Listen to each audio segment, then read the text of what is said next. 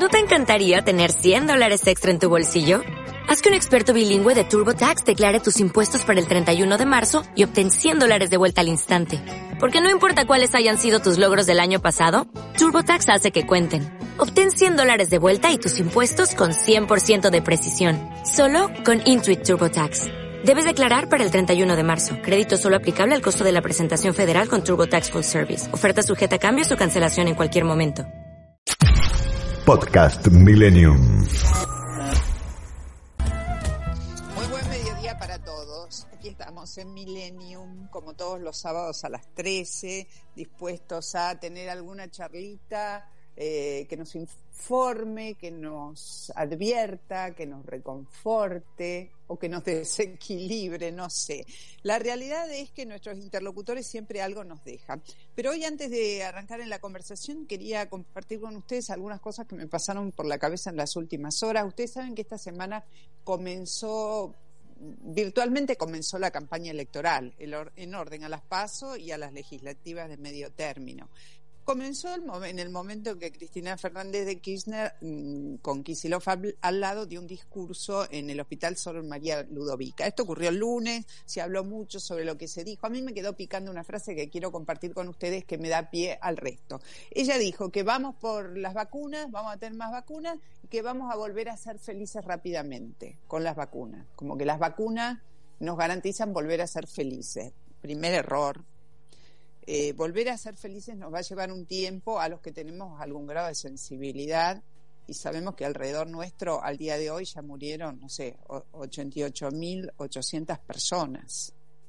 Yo prefiero hablar no de muertos, cantidad de muertos, de personas que murieron, que dejaron un agujero enorme en el corazón, en el alma, en las familias de un montón de gente y básicamente una sociedad que no pudo articular políticas que permitieran minimizar los daños de la pandemia, porque de eso se trata. Nadie pretende que, la pandemia, salir indemnes de la pandemia, todos vamos a salir golpeados. Y los primeros que van a salir golpeados van a ser los dirigentes, porque ninguno va a poder llegar al top. Pero además de eso, lo que mucho de esas, muchas de esas son esta semana, porque eh, alguien que dice una frase como esa, está queriendo seducir, contentar, contener probablemente, pero hay un desapego de la realidad en esa frase.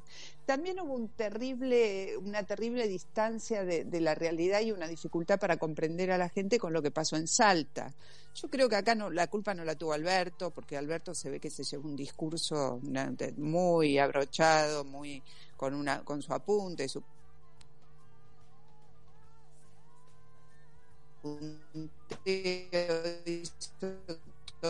después de haber convencido a todos los gauchos, es una fiesta recontrasagrado, 17 de una fiesta, perdón, una conmemoración recontrasagrada para los salteños, el paso a la inmortalidad de Martín Miguel de Güemes, las autoridades sanitarias lograron negociar con los centros tradicionalistas, las federaciones gauchas y todos los devotos de Güemes, que son todos los salteños prácticamente, de cualquier edad y condición, se quedaran fuera del acto por razones de pandemia y entró en tropel un grupo de gente con bombo, bueno, qué sé yo, eh, no sé, algunos dicen la cámpora, movimientos sociales, no sé, da lo mismo, gente que no eran los gauchos.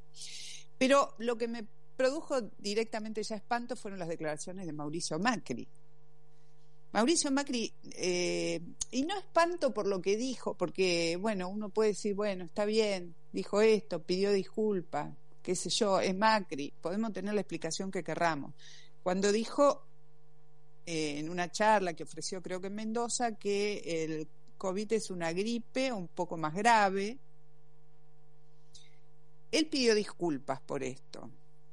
Y está bien, las disculpas siempre se agradecen. Está bueno que la gente pueda sea capaz de, de pedir disculpas.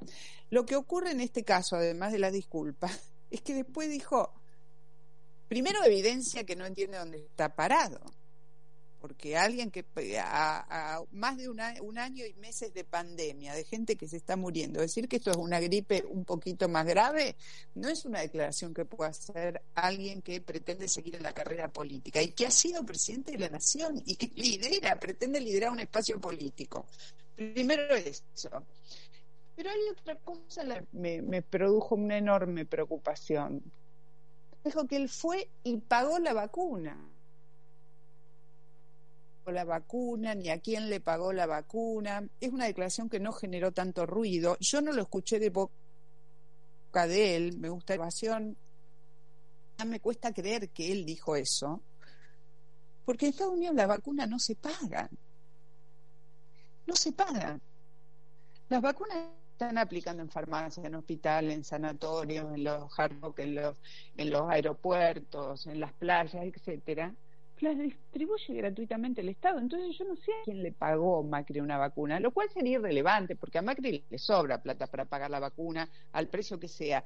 Pero el tema es que eh, este, está transmitiendo una cosa que no es real y de la que probablemente le está convencido de que él la pagó. Con lo cual me habla del nivel de información que tiene. Es una cosa que no, no resiste el menor análisis. Es probable que Macri haya entrado a una farmacia y le hayan cobrado el trabajo de la enfermera que le puso la inyección. Puede ocurrir eso. Pero un presidente, pero un presidente, acá me dicen que se lo dijo a Juana Viale, un presidente no puede eh, confundirse, un expresidente, perdón, un expresidente que pretende un segundo tiempo, porque si es un libro con un primer tiempo, no puede, no puede cometer un error o transmitir una idea como esta, o creer que la pagó cuando en realidad lo que pagó es la logística de la farmacia. No, va lo que la dirigencia baje a la realidad, que, que, se, que salga del barrio en el que vive, que salgan de la cápsula, de la burbuja, que lean. A ver, no hay que leer a Borges para saber que la vacuna no se paga. No hay, a ver, basta con leer los diarios, los portales, escuchar algún programa de radio de tanto en tanto, no sé no sé, es, eh, es muy impresionante. Nuestra dirigencia navega entre la superioridad moral y la superioridad económica. No ven nada de lo que les pasa alrededor.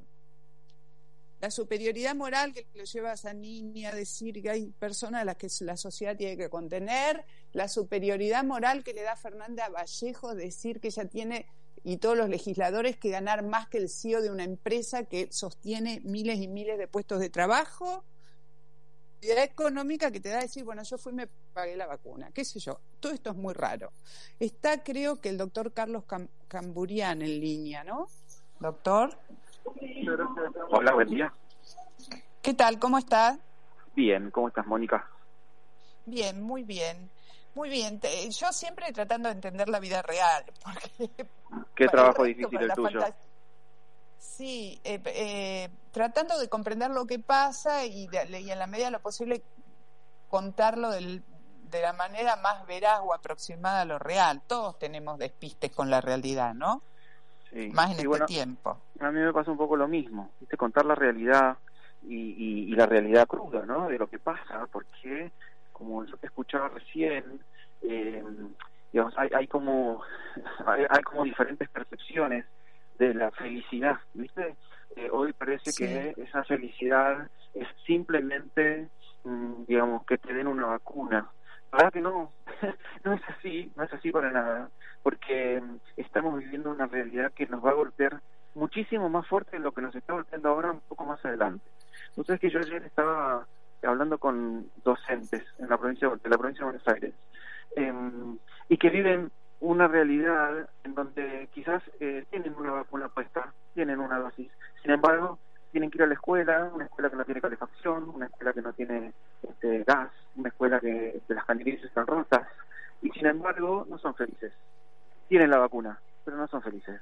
Entonces, navegar en, en, esas aguas tan difíciles eh, nos va a, a golpear mucho más adelante, sobre todo por estos chicos que hoy no tienen escuela, no tienen escuela, mm, y, universitarios que no tienen universidad. Eh, más allá de la pandemia actual y del germen, hoy hay otro germen que nos va a golpear mucho más adelante, que es eh, niños no educados. Lamentablemente, eh, esto va a ser muy duro.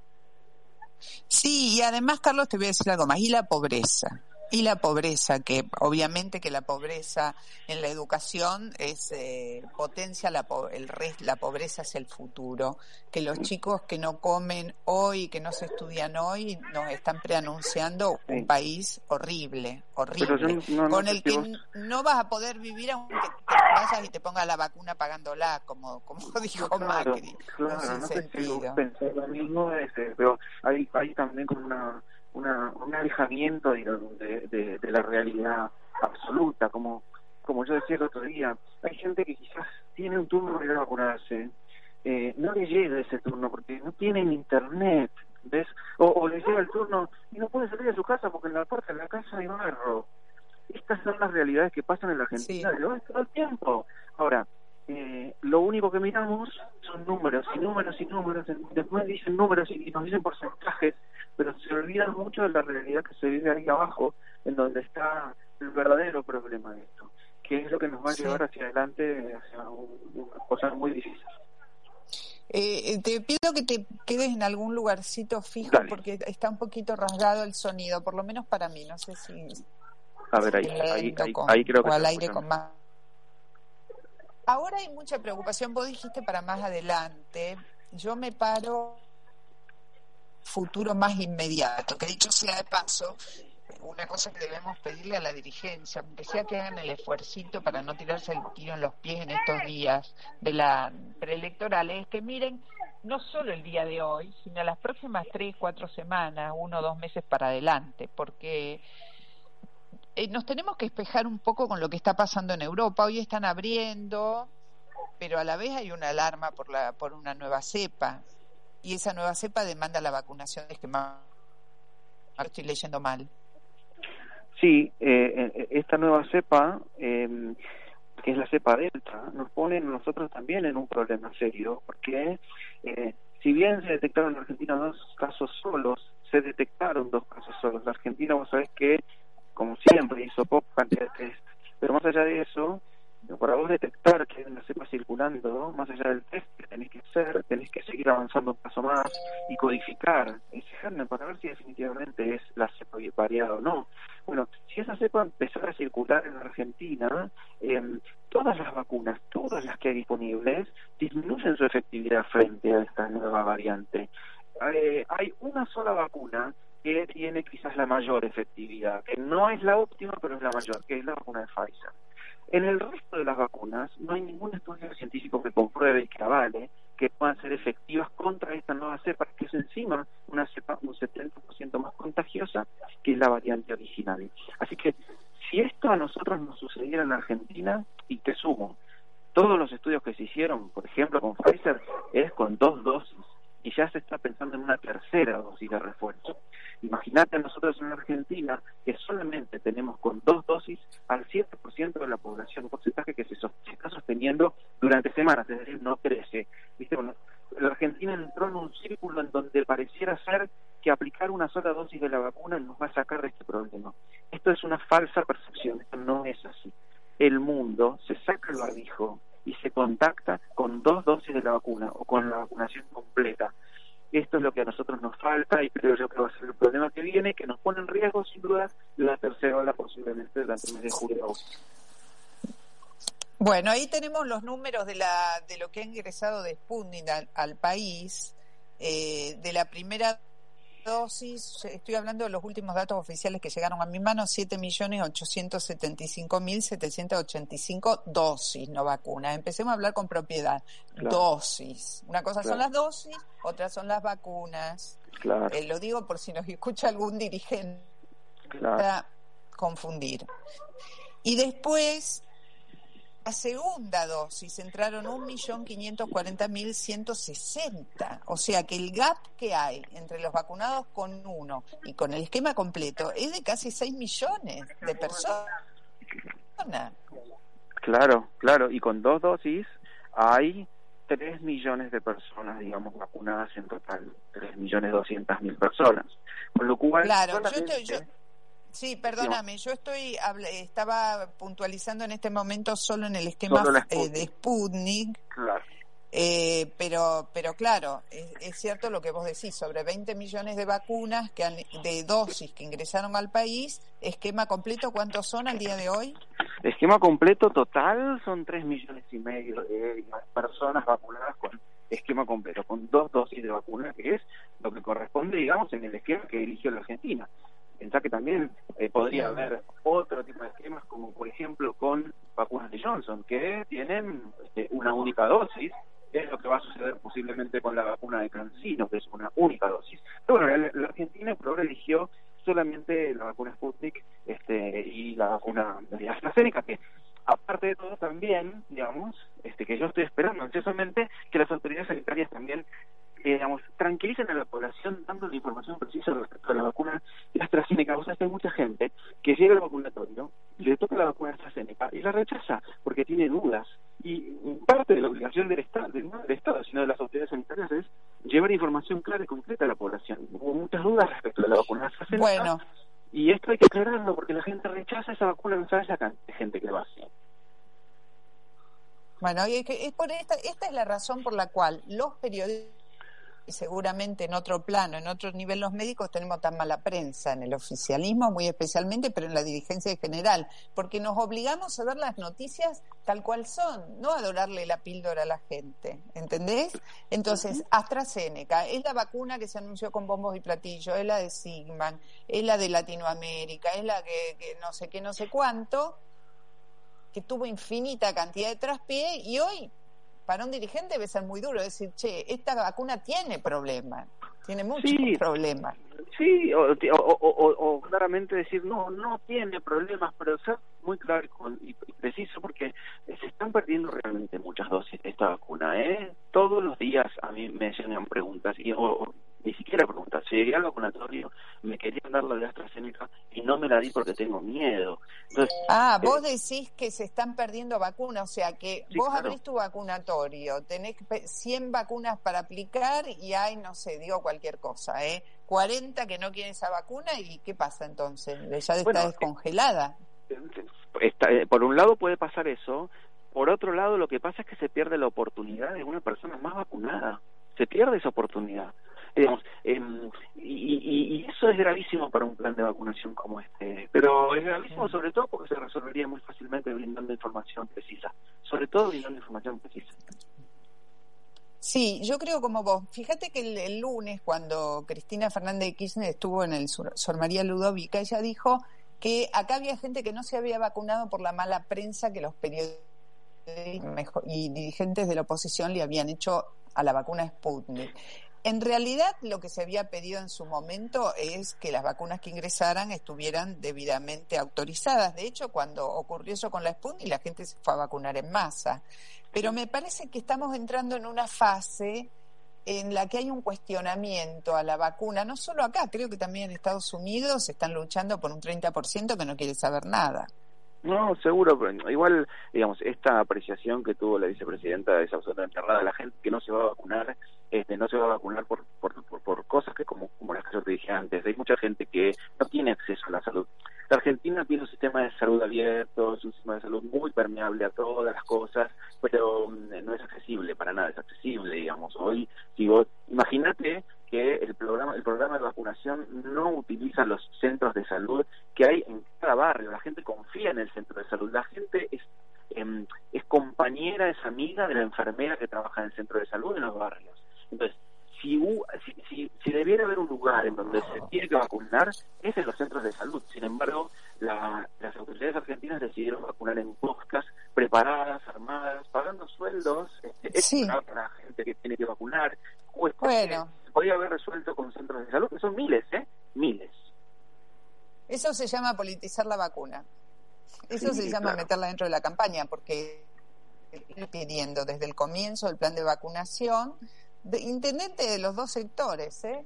de, los dos, de las dos coaliciones, vienen pidiendo que los dejen usar su infraestructura, los, los vacunatorios donde la gente se va a vacunar regularmente, donde está acostumbrada a irse a vacunar, pero bueno, viste, no le y, eh, ahora, la pechera puesta, el babero ese que se ponen para identificarse. Ahora, sucede también que están se, se está militando la eh, el quite de importancia a la segunda dosis. Entonces, eh, yo recibo muchos mensajes de gente que van al vacunatorio y dicen, sí, yo quiero aplicarme la segunda dosis porque ya pasaron tres meses. Y entonces el militante o el referente que maneja el vacunatorio sale, está preparado para esto, ¿eh? sale y le dice, no, no se preocupe por la segunda dosis. La segunda dosis es una cuestión administrativa, es un mito, llegaron a decir que es un mito la segunda dosis, como para digamos, quitar la importancia a la necesidad de la segunda dosis. ¿no? bueno, eso es acomodar al, eso es para acomodar el discurso a la carencia, porque no te llega la segunda dosis, anda acomodando esto, vamos tirando para adelante. La primera dosis eh, genera un grado de inmunidad que frente a las nuevas variantes hay que reforzar con la segunda. No es, eh, digamos, esta estrategia que usó eh, Reino Unido de aplicar una sola dosis para aplicar a más gente se estrella contra la llegada de la cepa delta. Sí. ¿Esta es la realidad?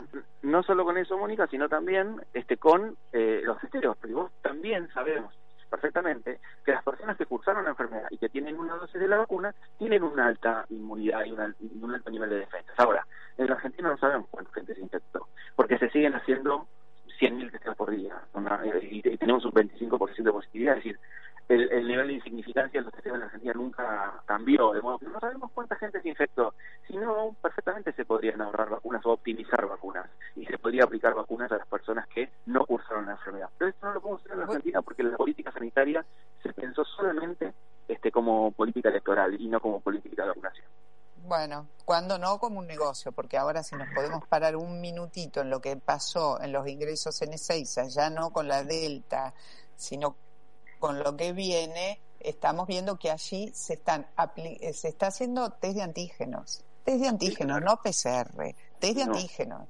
O sea que es un colador también. Sí, sí, sí, es un colador y esto se demuestra claramente por la llegada de las cepas delta, que, insisto, eh, personalmente yo sí pienso, no, no, tengo pruebas de esto, pero claramente con el nivel de contagiosidad que tiene la cepa delta, yo creo que esa cepa ya está en la Argentina y por supuesto quedan horas, digamos, para que comience a circular, lo que nos pone, sin lugar a dudas, un, punto muy crítico, porque eh, ya tenemos, tuvimos el diario del lunes varias veces, ya tenemos el próximo diario del lunes, que es el de la tercera ola, que va a suceder lamentablemente porque el plan de vacunación no, no va a llegar, digamos, a paliar eh, este punto. Bueno, eh, Carlos, te agradezco muchísimo esta comunicación, esta conversación. Siempre nos ayuda a irnos repensando en el minuto a minuto y no extraviarnos en las cosas que nos dicen con alguna intención que no es necesariamente informarnos. siempre. Te, agradezco Así mucho. que, sí. Un, besito grande. Gracias, gracias, Carlos. Era el doctor Carlos Camburiane, eh, Hospital Garrahan, pediatra. Eh, y en comunicación durante toda la pandemia con todos, colaborando desde ese lugar muchísimo para que sepamos un poquito más acerca de lo que va pasando. La vida de los otros, con Mónica Gutiérrez, en FM Millennium. Tiempo de publicidad en Millennium. Fideicomiso Altos del Golf. Una experiencia única a solo una hora de Capital Federal por autopista. Te invitamos a que vengas a conocer nuestro loteo exclusivo en la mejor zona de San Antonio de Areco. Canchas de golf, hockey y rugby. A solo unos pasos y acceso directo a un pueblo que no para de crecer. Disfruta de la vida al aire libre. Escribinos al WhatsApp 11 67 93 66 50 para más información o altosdelgolf.gmail.com ¿Sabías que Cabrales tiene un lindísimo local donde podés encontrar gran variedad de cafés, tés, productos importados y delicatessen? Pasa a conocerlo. Arenales 1558, frente a Plaza Vicente López, Recoleta. Además, realizan envíos. Comunicate al teléfono 011 4811 2284 y haz tu pedido. Mi aseguradora, la única con calidad certificada, sigue sumando calidad a su aplicación móvil. Además de tener la póliza en tu celular, ahora podés denunciar un siniestro enviando tu ubicación exacta con solo un botón. Mi aseguradora lo hace cada vez más fácil. TT está muy bien asegurada con RUS. Entra a zonarus.com.ar o bajar RUS móvil de Río Uruguay Seguros de la tienda de tu smartphone. Soy Gourmet. Es el premium market que te propone un recorrido por sabores y delicias nacionales e internacionales únicos. Soy Gourmet. Embutidos y quesos artesanales, aceitunas de diseño, conservas patagónicas, mermeladas de pétalos, chocolatería de autor, platos y postres gourmet, pastas italianas, una selecta carta de vinos y un catálogo de aceites de oliva multipremiados que te va a sorprender. Ya estás a un clic de algo rico. www.soygourmet.com.ar Si el documento es importante, la compañía es importante. impresoras láser y fotocopiadoras multifunción Kiosera. Aplicaciones y servicios personalizados para capturar, distribuir y administrar sus documentos. Servicio técnico en todo el país y el costo más bajo por copia. Bruno Hermanos, distribuidor oficial Kiosera con más de 80 años en la República Argentina. 4362-4700. Fin de espacio publicitario. Dejarse vencer por el pesimismo es apagar la luz de la esperanza. La luz de la esperanza. Millennium 106-7. Entre la realidad y el deseo. Los sábados, de 13 a 14, La vida de los otros, con Mónica Gutiérrez.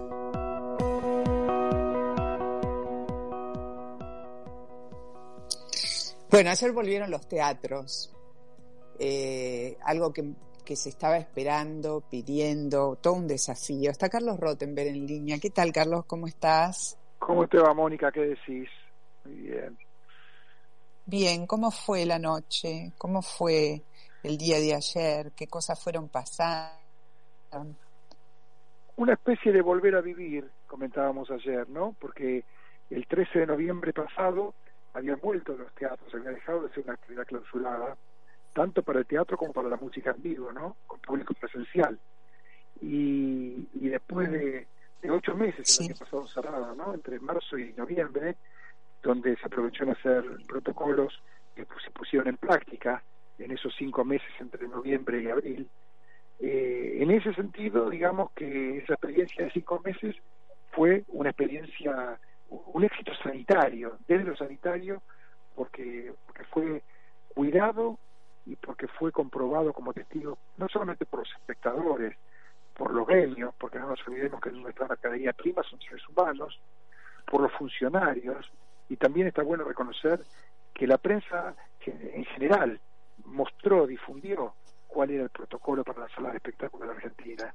Yo creo que todo eso unido terminó dando que desde anoche las autoridades hayan permitido nuevamente entonces, después de estas nueve semanas cerrados, cuando apareció esta segunda ola de COVID-19 y se restringió la circulación, y dentro de la circulación, el cierre de salas de espectáculos, digo que después de, de haber mostrado aquella experiencia de cinco meses, creo que fue el mejor, la mejor carta de presentación para este regreso de ayer, que tuvo la emoción fundamentalmente de los trabajadores y los artistas primero, ¿no? Y también mm. de, de, de, siempre, siempre se ve que hay un grupo, un sector que es muy, muy amante de, de, esta actividad y que son como una especie de fanáticos, que nosotros los conocemos porque incluso muchas caras se repiten a lo largo de la historia en las boleterías y en las plateas de las salas. Y esa gente es la primera que vuelve. Sí, sí, el que ama el teatro no puede prescindir de esa ceremonia eh, de ir, de estar, de la boletería, de su butaca, del contacto ese directo con los actores. Decime una cosa, ¿y qué dejó esta etapa? No sé si es el momento de hacer la evaluación, pero yo supongo que mucha gente habrá caído en procesos de depresión entre los actores al no poder trabajar, porque son estas profesiones que a uno le pasan por la por el, por el ADN, ¿no? Sí, por supuesto, se junta lo que es la vocación, la profesión y también atravesado por lo económico, porque, mira, yo nunca dejé desde marzo del 2020 de hablar todos los días con cuatro comunidades del mundo, las teatrales me refiero, ¿no? Y me estoy refiriendo a la de México, sí. a la de Nueva York, a la de Londres y a la de España, Madrid fundamentalmente. Mm. Y vos sabés que hacemos vamos con así en un, en un diálogo permanente y vamos viendo cómo se repite en el mundo esta situación. Fíjate lo que está pasando esta semana y hoy en particular en Londres ante la promesa de Boris Johnson que, hizo pública hace tiempo que el 21, este lunes, pasado mañana, se abrían las salas de espectáculos al 100% de la forma. Se armó todo, todo, se pusieron los escenarios a tiro, con todos los elencos, con la venta de entradas, todo para celebrar el lunes 21 la aparición de los títulos nuevamente. Y hace unos días cuando irrumpe la, la nueva cepa, la delta, salud, sí, el eh, gobierno que, que cierren y, y toman la medida de cerrar otro mes más. donde esta semana Weber, que es el máximo exponente de la comedia musical del mundo, hizo tapas de, de, periódicos allá diciendo que se iba a encadenar frente a la residencia de Boris Johnson si no podían ir los teatros. Y, es una discusión estéril, porque en definitiva vuelve a primar lo sanitario en esto. Y Nueva York sigue cerrado desde marzo con el plan de abrir en septiembre del 2021. Y a la derecha y a la izquierda de Argentina tenemos Uruguay y Chile con los teatros cerrados permanentemente. Quiero decir, acá no mirar el contexto de cómo atravesó la pandemia algunas actividades, entre ellas la del espectáculo en vivo, es querer cerrar los ojos. Y en eso la situación realmente se tornó dramática para las pymes culturales y para la masa crítica de trabajadores, los que se ven y los que no se ven arriba de los escenarios, ¿no? Así que el panorama mm. es triste y por eso una apertura, aunque sea simbólica como la de ayer, que permite empezar a volver a mover la rueda, a, tiene un valor tiene un valor importante para la comunidad porque no no ser actividad clausurada ya es un primer paso para algo mm. eh, sí estaba pensando a ver están trabajando con el 30% del aforo con protocolos con límites con muchas muchas salas que no han abierto o no van a abrir, muchos teatros, pequeños teatros, la posibilidad de, de, ganar, hacer alguna diferencia económica no existe, es, es decir, volvemos a existir, no mucho más que eso, y volvemos a seguir vivos en lo que amamos hacer. No, yo te agrego más. Eh, abrir, lo dije siempre, y lo sabíamos, es mucho más costoso que tenerlos cerrados. Sí, claro. Como tantas otras actividades. Por eso, por eso estamos abriendo algunos, muy poquitos, dentro de cada empresa hacemos lo que podemos. De hecho, en los teatros nuestros abrimos uno. ¿Pero por qué? Porque la única manera de recuperar la confianza en el público es, como dice el refrán, los pingos se ven en la cancha. Si nosotros seguimos la, con las salas cerradas, lo único que subliminalmente le estamos dando al público es un mensaje de esta actividad debe ser más peligrosa. ¿Por qué siguen cerrados? Y en ese sentido, aún con los números exiguos de noviembre del año pasado, los cinco meses abiertos, si miramos la curva de espectadores, nunca dejó de crecer. Porque, reitero, como dije recién, eh, el hecho de poder comprobar esos protocolos, cómo es el cuidado, es la única manera que tenemos de poder llegar al público. Porque la confianza en el público no la va a determinar ni un DNU oficial, ni las ganas del empresario, ni la decisión de los artistas. La percepción del temor, del miedo, la puede llevar cada uno y le pega, nos pega de otra manera y hay que respetarlo. Por eso va a ser lento el proceso para lograr llegar a los a los números anteriores y estoy dejando de lado lo económico, ¿eh? porque lo económico es un otro otro costado que no estamos eh, apuntando en este en esta charla, en este minuto, pero obviamente para actividades que no son de primer de primera necesidad como la nuestra también pega. O sea que es un combo un combo realmente que nos hace muchas veces incluso eh, cuidar para no perder el equilibrio Y hablando de equilibrio, yo estaba pensando hoy, a propósito de otras cosas que van pasando en la pandemia, cómo los sectores que logran, los sectores y las personas, porque en definitiva estamos hablando de, la, de, particularidades de personas, que en las distintas profesiones logran porque la, porque la pandemia los encontró en un determinado momento, mantener la cabeza en eje o tienen algunos recursos que, que, que, los ponen en una zona de posibilidad cómo son esos sectores los que y esas personas las que tienen que remolcar al que se va quedando atrás, al que no, no encuentra fuerza para salir adelante porque se deprimió, porque no tiene los recursos, porque le agarró el síndrome de la cabaña, porque tiene miedo, por, por lo que sea. ¿Cómo hay como una responsabilidad diferenciada hoy a nivel privado y de cada uno de nosotros, no? Por supuesto, y yo te lo digo además siendo presidente de la Cámara de Teatro y Música, donde uno cuando habla tiene que hablar mirando el colectivo, no puede hablar desde, desde la economía o desde la espalda de cada empresa.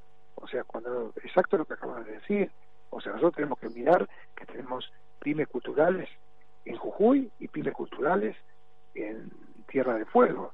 No miramos con el ombligo de la Avenida Corrientes, aunque el epicentro cultural, teatral, musical salga desde Buenos Aires.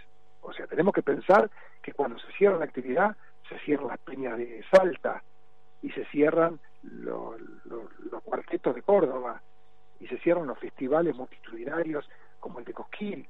Es decir, no, no estoy contestando solamente por cómo me va en mi feria. Estoy tratando de ser lo más abarcativo, así por eso hablé recién de una profesión que en el mundo y también en Argentina fue atravesada transversalmente por la pandemia. Por eso es que yo destaco esto y hago pie en, que no aflojo un minuto, tratando de mantener como, pongámoslo en, un, en, una tienda, y vas echando el leñito y vas sosteniendo la última brasa para que no se te apague, para que no se te apague, para que no se te apague, para que el día que se pueda abrir quede algo. Eh, eh, porque, y, y, y como algunas personalidades por caso la tuya, en este tema, van sosteniendo las cosas. Mira, dos cosas te diría. La primera, que no nos escuche nadie, durante los 46 años que trabajo en esta profesión, durante 45 no necesité tomar una pastillita para la presión todos los días. Bueno, en el último año sí. Mm. Esa es la, la persona. Sí, claro, todo tiene un costo. Desde, ahora, desde la general, a mí me gusta decir, hay ganas, quedan fuerzas, sobra necesidad. Si vos escuchás el hay ganas, quedan fuerzas, sobre necesidad, es lo que me permite estar hablando contigo. Antes haber hablado de lo mismo, después voy a seguir hablando de lo mismo y fundamentalmente tratar cada uno lo suyo.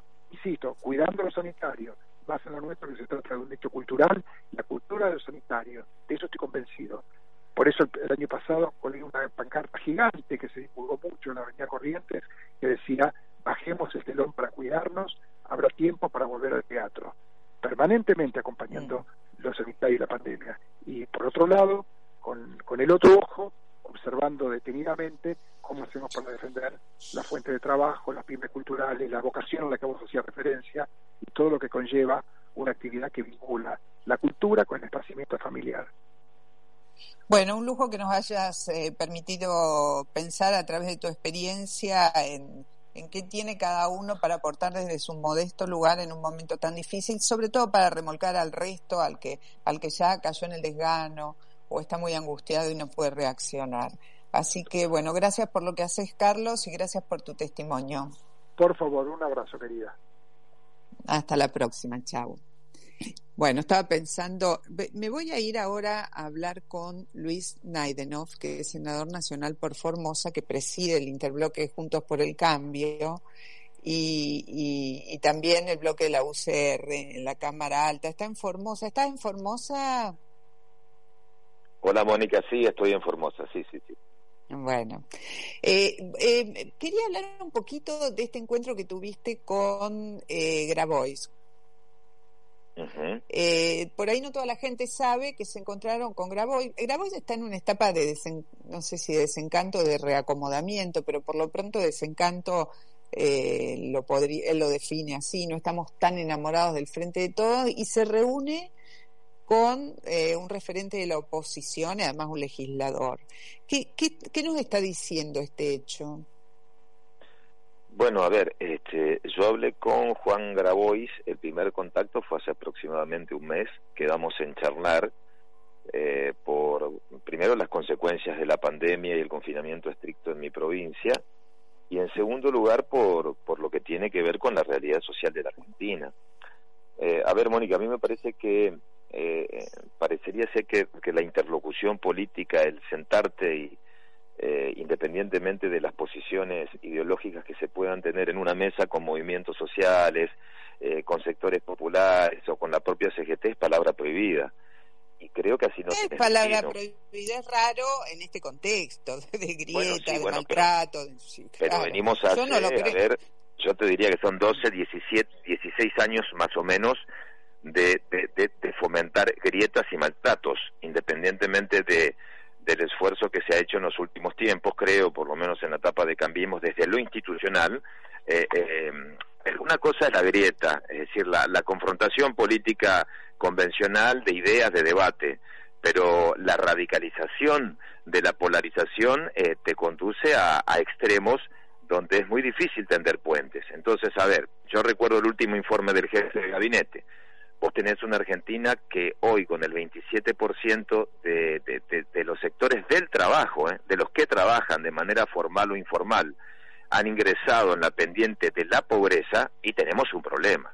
Entonces, si vos tenés, este, si ese problema es visibilizado por los movimientos sociales y Grabois con el movimiento Evita y otros sectores tienen un plan eh, para dejar atrás, no sé si dejar atrás, pero el puntapié inicial para tener un salario que te garantice no ingresar en la indigencia, si Grabois te dice, a ver, hay algo que tocó fondo y que no va más, que es el asistencialismo convencional, y yo por lo menos coincido con la mirada de que las largas filas que hoy ves para cobrar un plan asistencial, o quizás la propia tarjeta, es la foto de, las de, la, de la contribución de damas de caridad del siglo XXI. Bueno, algo hay que reformular. ¿Y con quién te vas a sentar a reformular una política de Estado que tenga que ver con el territorio, con la pobreza, con los planes y con los sectores que están involucrados, eh, que están en el día a, a ver, coincido en algo con vos y con alguien que sepa lo que es ser pobre. O, eh, Pero no, porque el CAE, no creo que Graboy sea pobre, no lo es. No, bueno, pero tiene contacto. A ver, a ver, no hace falta ser pobre para tener conocimientos. Pero claro, el tipo que, se involucra, que está todo, a ver, a ver, acá somos todos campeones, ¿eh?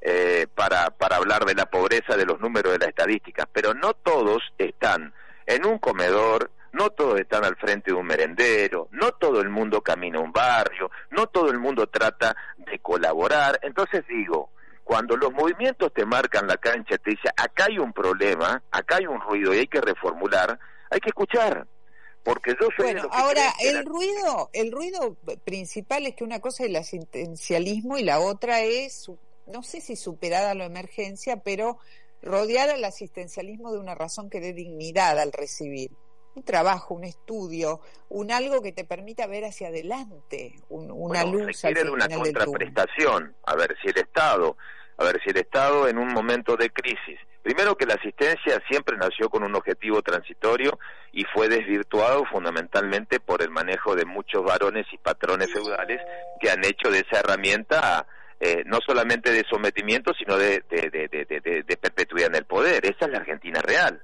Entonces, yo creo que lo que se requiere es una, una contraprestación. A ver, esta idea que, que, que, que a mí me parece muy bien, a ver si el Estado te asiste y el que está trabajando o el que el compromiso de terminar los estudios, pero no con un simple certificado, sino que se dé el compromiso de eh, involucrarte en el mercado de, del trabajo porque se perdió la vinculación con el mundo del trabajo. Entonces, yo digo, de teóricos estamos yendo. De esto se habla desde que yo tengo memoria. A veces pienso, digo, hace, no sé, 40 años que trabajo, en los últimos 20 que empezó el asistencialismo a full, vengo escuchando el tema de la contraprestación. Por alguna razón no lo pueden hacer, porque no lo pudo hacer la gestión de Macri con, con, con Carolina Stalle a la cabeza, no lo, no lo, no lo hizo el... Porque no cambió la lógica de intermediación, Mónica, porque el problema es la intermediación. Entonces, a ver, lo que te expresa Grabois es la universalización del sistema eh, de ingresos únicamente centralizado en la ANSES para terminar con la a ver, con la intermediación. Porque el problema tiene que ver cuando vos recorres en un barrio y un, a ver, un hombre y una mujer que perdió el trabajo golpea las puertas del puntero, golpea las puertas del que maneja el comedor, que maneja el merendero, y, y dependés de esa intermediación para tener tu tarjeta. Entonces ahí vos sos rehén de la voluntad política y del sometimiento de ese dirigente. Pero si vos terminás con la intermediación y lográs universalizar lo que hoy está eh, en, distintos estamentos del Estado a través de una planificación centralizada en ANSES, se terminó. Ese es el piso de dignidad, porque yo creo que el desafío más allá de todo es la dignidad. Y en un país como la Argentina, yo sé que primero, todo el mundo sabemos cuál es la salida, el mundo del trabajo, invertir, producir, exportar, etcétera, etcétera. Pero arrancar por un acuerdo básico que tenga que ver con la situación social límite. Entonces yo me decía, ¿por qué no cambió eh, en el gobierno de Cambiemos? Bueno, porque no cambió la intermediación, no cambió la lógica. Y a ver, ahí voy de nuevo. ¿Y por qué no cambia la intermediación? ¿Por qué no cambia? ¿Por qué no la logran cambiar? Bueno, porque vos requerís, a ver, a ver, acá está, acá está la diferencia. Yo creo que, eh, a ver, hoy los movimientos sociales expresan la realidad social y una empatía que no la tienen los dirigentes convencionales de la política. ni de quienes administran, ni han ah. hecho de esto una herramienta. Entonces, la legitimación de los movimientos sociales, de estar en la calle, de estar en un merendero, y la vinculación, yo te diría, más allá de que vos podés estar en las antípodas, pero con una, una convicción ideológica que se tiene, te puede permitir avanzar en un acuerdo de este tipo. Porque cambió la lógica de representación de los sectores excluidos y marginados en Argentina en los últimos tiempos. Yo creo que eso es un salto de calidad, fundamentalmente cuando los propios movimientos o el propio Emilio Pérsico, que es funcionario nacional, dice, che, esto no va más. Entonces, ahí está el cambio sustancial, porque la representación no es teórica, es real. Entonces, bueno, parece este que esto también va contra el sistema tradicional, ¿eh? ¿Cómo? Que esto también, eh, digamos, es un golpe al esquema tradicional eh, de, la inmensa mayoría de los dirigentes en la Argentina que consolidaron su, su poder con sometimiento. Bueno, a ver, eh, algunos con sometimiento y después ahí, yo hoy abrí el programa hablando de las declaraciones de Mauricio Macri de ayer. Eh, a mí que él pida disculpas, está bien, que alguien le dijo que... Pero tenés que vivir muy lejos de la realidad para decir eso. Cuando digo la realidad, digo de la información. Cuando él ayer dijo que, bueno, que el COVID era una no sé qué, una fiebre, una, una gripe, eh, eh, para ofrecer a, Bolsonaro, pero también dijo que se puso la vacuna y que la pagó error porque no se pagan las vacunas en Estados Unidos. Entonces, alguien que vive tan lejos de la realidad ya ¿cómo podría entender al que al que al que va a pedir alimentos a un merendero? Bueno, pero está bien, eh, puede ser la expresión de Macri, pero no es el pensamiento, o sea, a ver, eh, juntos por el cambio de, la integran distintas fuerzas y como el frente de todos, cada uno puede tener su opinión, yo entiendo, es su opinión, pero no la del conjunto. No, no, pero en este caso yo te digo la verdad, eh, Luis, porque integran todos una pretenden integrar un frente, una coalición, y eh, él se presenta como un líder. Está exhibiendo una ignorancia sobre algo tan básico en relación a la gente y las necesidades de la gente como la vacuna y la enfermedad. Entonces, el resto de sus pares del mismo partido deberían decirle, callate por un rato, agarrá los brolis, lee los diarios y después salí a hablar, porque si no, viste, vos me estás hablando de que para interpretar la realidad tenés que contar con los movimientos sociales y, tener dirigentes que no, no interpretan la realidad inmediata que tienen adentro de la casa. Bueno, uno de los problemas de Juntos por el Cambio cuando nos tocó gobernar es que faltó política. Entonces, acá no existe la fórmula mágica. Yo siempre lo he dicho de creer que, que podés ser exitoso en el sector privado y que eso se traslada al Estado. Yo creo que hoy Juntos por el Cambio es una fuerza consolidada y que tiene mucho de política, independientemente de que la voz o las declaraciones de Macri hacen ruido y en este en este caso sería un golpe bajo, eh, pero no es no no es la representación o el pensamiento del colectivo. Ahora está en nosotros, por ejemplo, nosotros lo que creemos en un espacio de centro, una mirada mucho más popular, este, trabajar para eh, no imponer, para que este criterio sea el criterio que de, la impronta de este espacio. Porque nosotros competimos, ¿te acordás, Mónica? Compitió Lilita, compitió Ernesto. Bueno, lo tocó ganar Macri. Nosotros tenemos que competir para que este pensamiento este, eh, de los que no tensan la cuerda en las antípodas, pueda prevalecer en una Argentina mirando al futuro. Bueno, yo trabajo para eso y trabajo desde mi partido con esa mirada y con esa visión. Seguramente también en el PRO te aclaro que hay distintas miradas.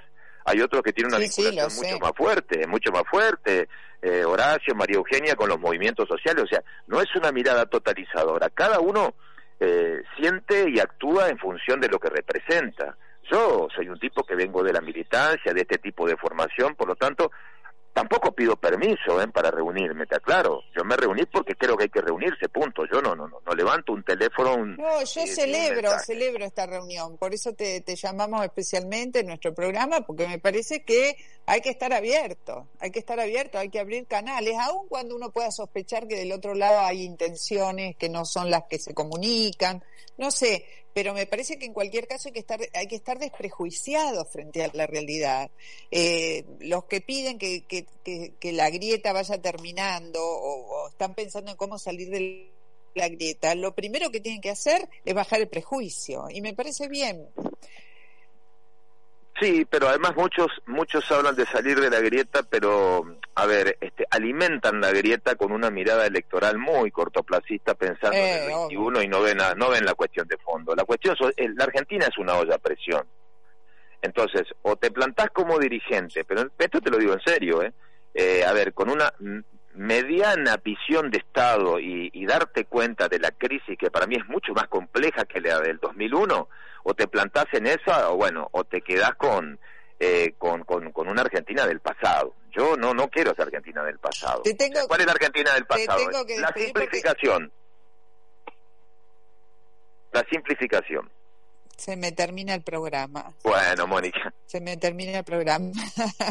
chao, muchas gracias. Era Luis Schneidernorf, ¿eh? senador nacional, presidente del Interbloque Juntos por el Cambio. Nos despedimos de ustedes. Chao, gracias a Jorge Aguayo, gracias Mariano Midaglia y gracias Marcelo Churba. Chao, hasta el próximo sábado. Podcast Millennium.